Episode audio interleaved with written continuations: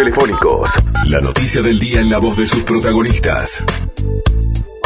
Un par de cosas y ya vamos a estar recibiendo a la gente de la Fundación Conchi Rodríguez. En primer lugar, ya no manden más mensajes al 092 0093 porque en este momento cerramos la lista y ya vamos, vamos a, mientras nosotros hacemos la entrevista, van a estar procesando allí Tato y Andrés el sorteo para ver quién es el ganador o quién es la ganadora de esa cena eh, afrodisíaca, pero esa cena romántica en el Castillo Pitamilio con los relatos de Néstor Ganduglia, que va a ser mañana la cena, pero el sorteo lo van a hacer ahora en el tramo este que nosotros vamos a estar haciendo una entrevista. Así que al 092 093 muchísimas gracias a todos los que participaron, pero ya no manden más porque cerramos la lista en este momento. El que mandó, mandó y el que no mandó, no llegó a tiempo.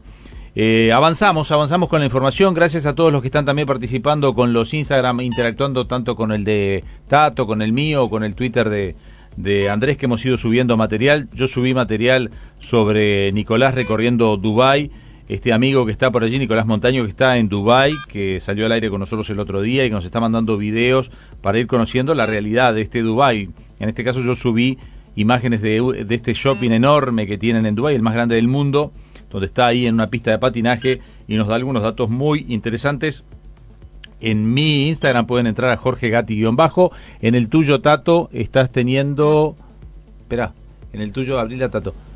Eh, Tatín-López, arroba Tatín-López en el Instagram. ¿Y subiste? Ahí subí el video de eh, la explicación de lo que es Dubai y también mostrando la desigualdad que hay entre mujeres eh, occidentales y las mujeres que están de Medio Oriente. yo después también, este, mañana capaz que subo el de, el de la patrulla, que es espectacular, que tienen como coche patrullero un Maserati en Dubai. Hablando de lo que significan los sistemas seguros de seguridad vial, ustedes saben que en un ratito vamos a tener nuestra columna de seguridad vial, pero hoy incorporamos también una nota antes y es un gusto recibir a María Fernanda Rodríguez. La conocemos todos como Nani, que es la Fundación Gonzalo Rodríguez, porque el martes hubo una actividad bien interesante en donde se presentó una acción que es una intervención urbana a nivel nacional que lleva por nombre En nombre de la ausencia. Y para hablar de esto y de los... Lo que se intenta con estas intervenciones es eh, poner en primer plano la mirada de la seguridad vial y el trabajo de la Fundación Gonzalo Rodríguez. Así que un gusto, Nani, tenerte aquí en Entre Líneas. ¿Cómo estás?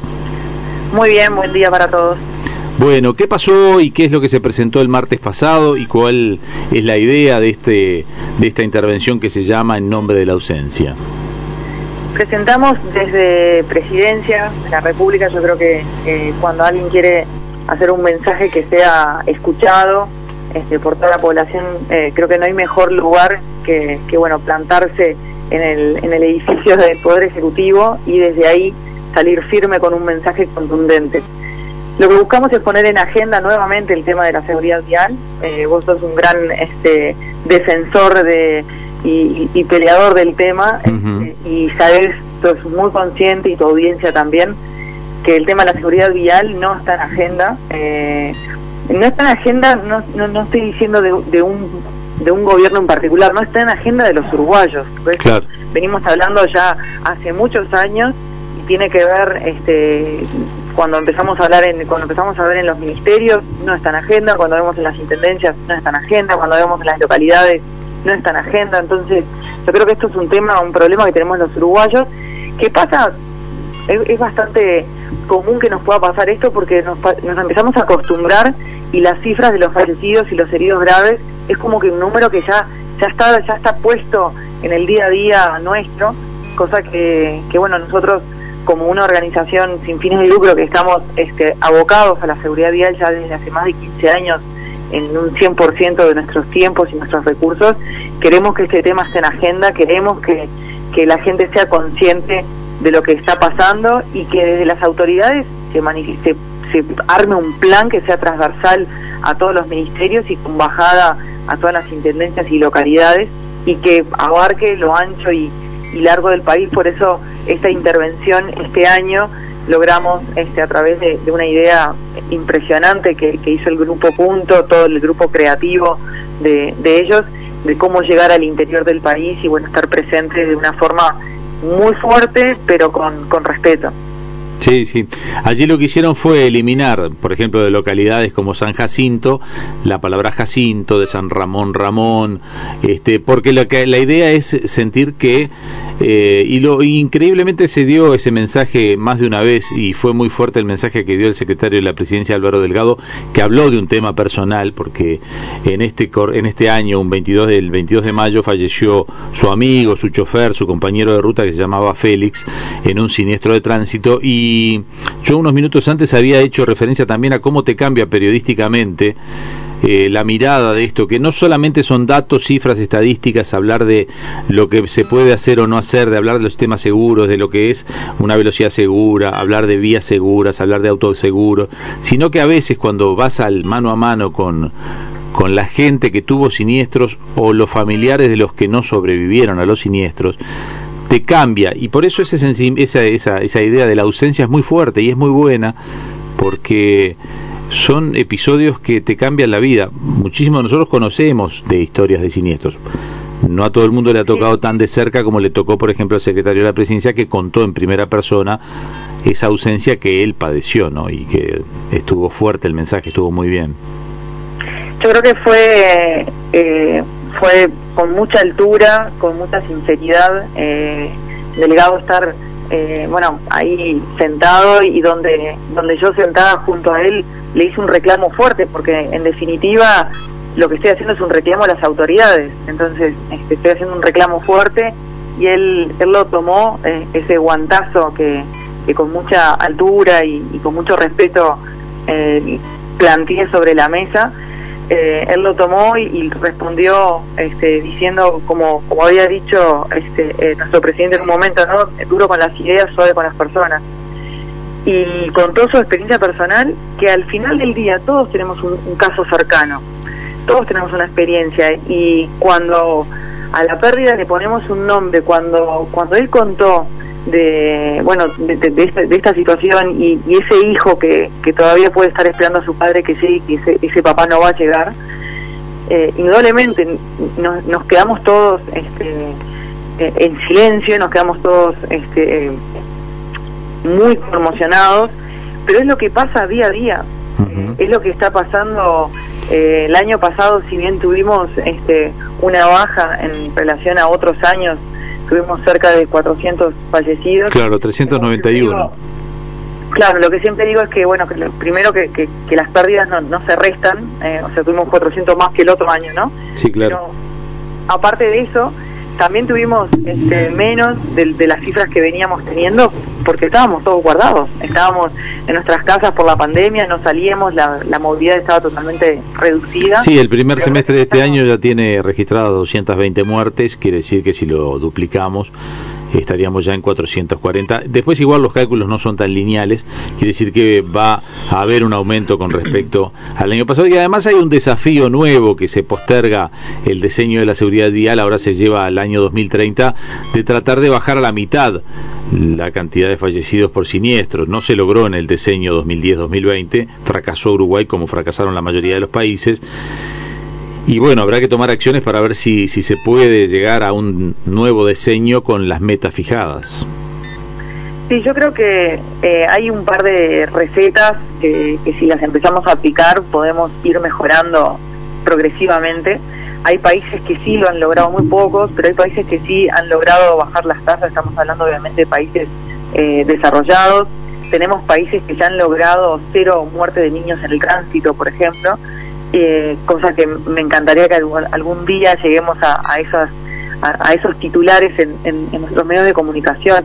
Yo creo que, que esta conferencia de prensa que hicimos y esta campaña que va a estar los próximos días este, en, en todo el país está generando ya movimientos, hemos tenido reacciones por parte de las autoridades, hemos tenido este, distintas interacciones en las cuales vamos a sentarnos a trabajar la Fundación pone a disposición nuevamente técnicos internacionales, si los necesitamos, están, eso es algo buenísimo. Hoy, quien se nos ocurra, decimos, bueno, queremos tener el mejor en tal y cual. Hoy nosotros, este, después de estar 15 años trabajando y siendo miembros de la Comisión de, Seguridad Vial de las Naciones Unidas, llegamos a quien sea. Y ese es un activo que tenemos que utilizarlo. Somos un país sumamente pequeño y hemos demostrado y hemos vivido en carne propia que somos capaces de crear un plan rápido donde estemos todos coordinados, eso lo vivimos con el COVID. Entonces, desde esa perspectiva, ahora más que nunca me pongo muy pesada, muy insistente, porque sé que somos capaces de lograrlo. Bien. Bueno, Nani, eh, en el nombre de la ausencia tiene este, además una propuesta que es a nivel nacional. No es fácil trabajar con 19 intendencias, porque tú lo marcabas en, en lo que era tu, tu, oratoria. Este, hay algunas intendencias que han hecho mucho y otras que han hecho poco. Quizás allí el desafío sea de, de trabajar con las que han hecho menos. Exacto. Acá lo que buscamos es que hay cosas, hay, te, hay temas que no, que no tienen lugar a discusión. nosotros no podemos todavía estar en el año que estamos discutiendo si, si, si vamos a usar o exigir el casco a nuestros motociclistas en nuestro departamento. O sea, eso no, no puede pasar. No puede pasar porque quien, quien no usa el casco es por falta de conocimiento. Entonces, como, como autoridades, tenemos que proteger a nuestra población y si nuestra población todavía no entendió cuál es el riesgo o no conoce cuáles son los beneficios o qué tanto le puede ayudar un casco, entonces se lo vamos a, se lo tenemos que exigir.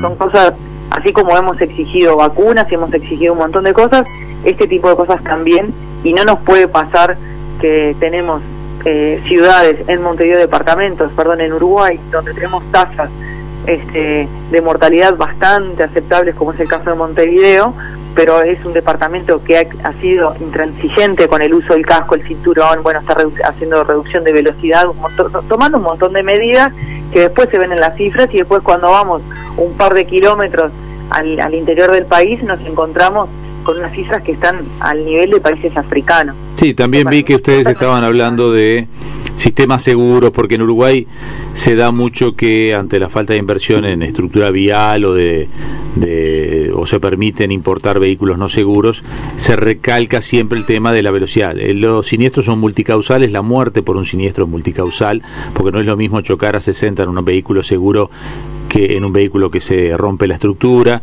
Entonces, claro, hay que trabajar en sistemas seguro, porque ahora, por ejemplo, a veces se anuncia siempre la, la colocación de radares, la baja de velocidad. La velocidad es un factor importante, realmente importante. Y sancionar también es un factor importante. La gente no le gusta, el que recibe una multa, lo primero que hace es se enoja con la multa, pero la multa es una, es una manera que se aplica en el mundo para que la gente respete. Lo que a veces no trabajamos sobre sistemas seguros nos enfocamos en la velocidad y entonces empezás a bajar la velocidad, la velocidad, la velocidad y no creas una ruta que te proteja. Errores vamos a cometer en la conducción. Es natural que el ser humano cometa errores. Si te plantan árboles al costado de la ruta, capaz que vos hubieras desplazado si no estaba el árbol y si te das contra el árbol te mataste. Capaz que si tuvieras un auto más seguro, el auto te hubiera protegido y si el auto no es seguro no te protege. O sea, esto hay que entender que no es solo bajar la velocidad y a veces las autoridades les cuesta un poco eso. Sí, eso y hay muchísimas otras cosas, como tú decís, si te salís de la ruta y tenés un árbol al lado, bueno, vas a, estar en serios problemas. Y si encima no tenés asistencia, claro. vengan a buscar en un tiempo récord, porque la mayoría de los fallecidos se dan enseguida el siniestro por, por, por la falta de atención rápida que tenemos y de poder hacer llegar a los heridos a los centros de, de, asistencia de, trauma. Entonces son, son muchos factores y es como es como que como si tuvieses un, un, barco lleno de agujeros y se, se está hundiendo. Vos tapas un agujerito, pero si no los tapas Tal cual. Sí, la demora en la asistencia, incluso en el mundo se está bajando. Se hablaba de la hora de oro y cada vez es, es cada vez menos. Nani, por hoy muchísimas gracias. Eh, vamos a seguir hablando de seguridad vial. Nosotros lo hacemos todos los jueves en nuestra columna a las 9 y 20, pero hoy queríamos además sumar a la columna de seguridad vial la voz de la Fundación Gonzalo Rodríguez. Gracias por hoy. Bueno, muchas gracias y buenos días para todos. Nuevo periodístico de las mañanas, Entre Líneas, por FM Hit.